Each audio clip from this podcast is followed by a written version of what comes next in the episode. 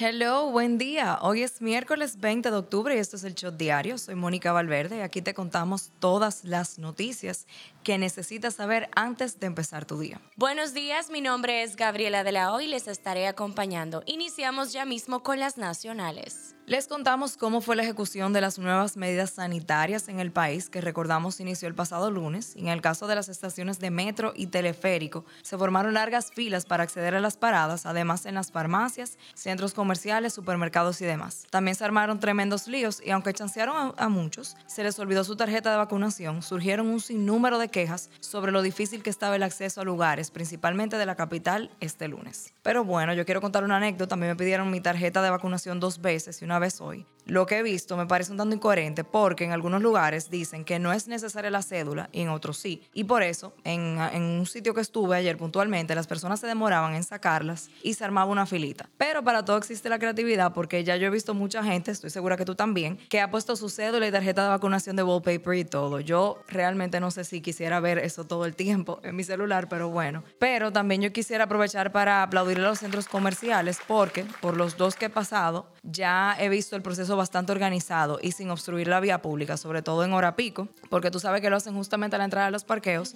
pero lo que he visto como que están ladeando carros y no están obstruyendo, sobre todo uno que, o sea, por ejemplo, Blue Mall, que se ubica en, en la Gustavo, vi que a la una de la tarde eso no había, no estaban obstruyendo la vía. Bueno, los demás establecimientos deberían seguir el ejemplo de esos centros comerciales, ya que aparentemente se están viviendo dos realidades totalmente distintas.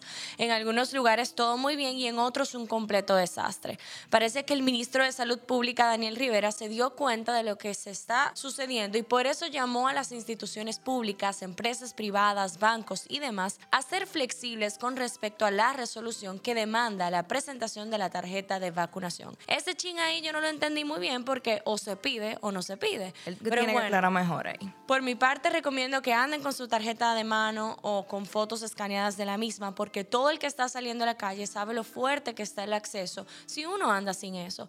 Si tú te estabas preguntando si hay algún lugar al que puedas asistir sin tarjeta de vacunación, el ministerio informó a través de su cuenta en Twitter que no será requerida para entrar a hospitales ni a iglesias. Y sin agotar un proceso de debates, la Cámara de Diputados anunció este martes la elección de María Elena Vázquez como miembro de la Comisión Nacional de Defensa de la Competencia, Procompetencia, en sustitución de Yolanda Martínez, la presidenta saliente. La escogencia de María Elena, hija del ministro de Interior y Policía Jesús Chu Vázquez, se produjo con 113 votos a favor, un voto en contra y 19 abstenciones. Vuelve Diego Pesqueira a ser el vocero de la Policía Nacional, siendo esta la segunda vez que ocupa este cargo.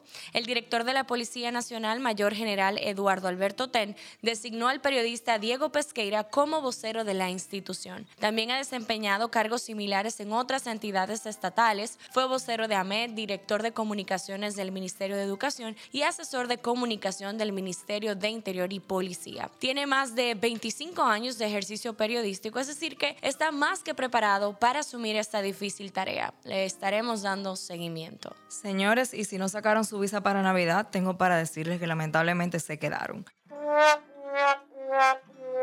porque la Embajada de los Estados Unidos en la República Dominicana recomendó este lunes no llenar ni reservar citas para visas de turista, menos que no sean para casos de emergencia. En su columna Pregúntale al cónsul, aseguraron que de hacerlo la cita podría ser cancelada una vez se reanuden las entrevistas rutinarias en persona y esto puede afectar negativamente la programación de una siguiente cita para visa de paseo. Recordamos el caso de Andrea Celea, quien en el 2018 falleció tras caer al vacío del octavo piso de un hotel del sector Bella Vista en Distrito Nacional, cuya muerte fue acusado de su expareja Gabriel Villanueva. Ayer la Corte de Apelación del Distrito Nacional desestimó el recurso de apelación interpuesto por Gabriel Villanueva, quien buscaba la variación de su condena. Para su mala suerte ratificaron la condena de 20 años de prisión contra el mismo. La madre de la niña abusada sexualmente por el ex pelotero Juan Encarnación presentó una denuncia contra el comunicador Frederick Martínez, mejor conocido como El Pachá, y el señor Benito Ángeles. Según la señora, los comunicadores desataron una campaña perversa en contra de la menor exponiendo su identidad. Afirma que han tratado de extorsionar a los jueces de la corte que van a reconocer el recurso de apelación y el padre de la niña se encuentra en prisión por haberla agredido sexualmente la noche del pasado 19 de marzo de este año en curso. Este es un asunto muy serio y doloroso para ambas familias que estamos destrozados, como para estos señores tomárselo a chercha hablando de mí, dijo esta. Buenas noticias para la comunidad Callejón de Tilo. El presidente Luis Abinader autorizó la compra de un autobús que será usado para la movilidad de estudiantes de la comunidad en Aguasanta del Yuna, en Villarriba, quienes utilizan una yola y caminan más de 700 metros para poder acudir a la escuela. Ojalá que este tipo de acciones no sean únicas en su categoría y que se sigan reproduciendo, porque asimismo existen muchísimos estudiantes en otras comunidades que tienen que pasar de todo para poder llegar a sus escuelas. Ayer 19 de octubre se conmemoró el Día Mundial del Cáncer de Mama como una fecha que busca promover y sensibilizar a tanto hombres como mujeres sobre la importancia de practicar el autoexamen y todas aquellas acciones que ayudan a detectar a tiempo cualquier signo de alarma en los senos de la mujer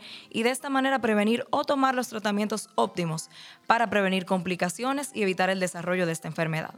Recordemos que más que un día puntual, en el mundo se utiliza el mes de octubre completo para crear conciencia acerca de esta terrible enfermedad. Y en ese mismo orden también quiero comentar que la diputada Juliana O'Neill se regó y puntualizó que el cáncer de mama no es una enfermedad que solo da en este mes. Eso sí es verdad. Da en cualquier momento del año y es causa de la muerte de muchas dominicanas. Por eso afirma que es necesario y urgente que el Estado asuma esta enfermedad y costee los tratamientos. Se fuñeron los que iban a ser mandados con la tarjeta del papá, de la tía, se acabó lo que se daba. Según una sentencia de la Suprema Corte de Justicia dada a conocer este lunes, los establecimientos comerciales deben requerir una identificación del consumidor que pague con tarjeta de débito o crédito. La sentencia estableció que los comercios deben comprobar la titularidad del dueño o dueña de la tarjeta mediante el requerimiento de un documento de identidad. El objetivo es proteger al usuario de este producto bancario ante cualquier actuación indebida por un tercero. Intrant advirtió que en siete días, junto a otras autoridades, iniciará operativos para incautar las luces de alta luminosidad, intensidad y de diodo de emisión de luz LED en vehículos de motor que circulen en las vías públicas. Rafael Arias, director del Intrant, dijo que la medida que se junto a la DGCET y busca reducir la, la, cifra de siniestros viales y evitar que este tipo de luces sigan causando daños en los ojos de los conductores. Nos vamos del patio y aterrizamos en las internacionales. La reina Isabel dio cátedra sobre la edad ayer martes, Fefita, toma nota. Y es que la monarca rechazó el premio de Oldie of the Year, anciana del año, alegando que una está mayor como se sienta, por lo que según ella no cumple con los requisitos. Muy bien, ella lo ve como un state of mind. Y en otro tenor, Kanye West ya no va a existir. Ok, mira tú. ¿Cómo así? Después de presentar los papeles para cambiar su nombre, el rapero nacido Kanye Omari West finalmente consiguió lo que pedía. Eso es ser conocido legalmente como Ye. La jueza Michelle Williams concedió el cambio en un tribunal de California después de que el rapero presentara una petición para cambiar su nombre en agosto. El músico insinuó el cambio ya en el 2018 cuando lanzó el álbum de estudio Ye y varios meses después él tuiteó que el ser antes conocido como Kanye West ya no va a existir. Él es Ye. Nati Natasha arrasó en el escenario de su concierto en el iHeartRadio Fiesta Latina 2021 en Orlando, Florida, donde en uno de sus cambios lució vestida de la muñeca de la, oigan bien, exitosa serie de Netflix El Juego del Calamar, junto a sus bailarines que también iban vestidos acorde a la temática. Al mismo tiempo, en la apertura de su show hizo un crossover con el tema Luz Verde, Luz Roja de la polémica serie. A pesar del gran apoyo que recibió en las redes sociales por volver a un concierto grande luego de la pandemia, algunos tildaron de poco original la idea de vestirse así. Lo que habría que ver es que ella tenía en la mente. para que se le ocurriera eso, porque no tiene como nada que ver. Pero bueno, el expresidente de Estados Unidos, Bill Clinton, fue dado de alta de un hospital de California luego de ser tratado por una infección que se extendió a su torrente sanguíneo. Clinton salió caminando tomado del brazo de su esposa y ex secretaria de Estado Hillary Clinton antes de saludar al personal del hospital y levantar el pulgar cuando se le preguntó cómo se sentía.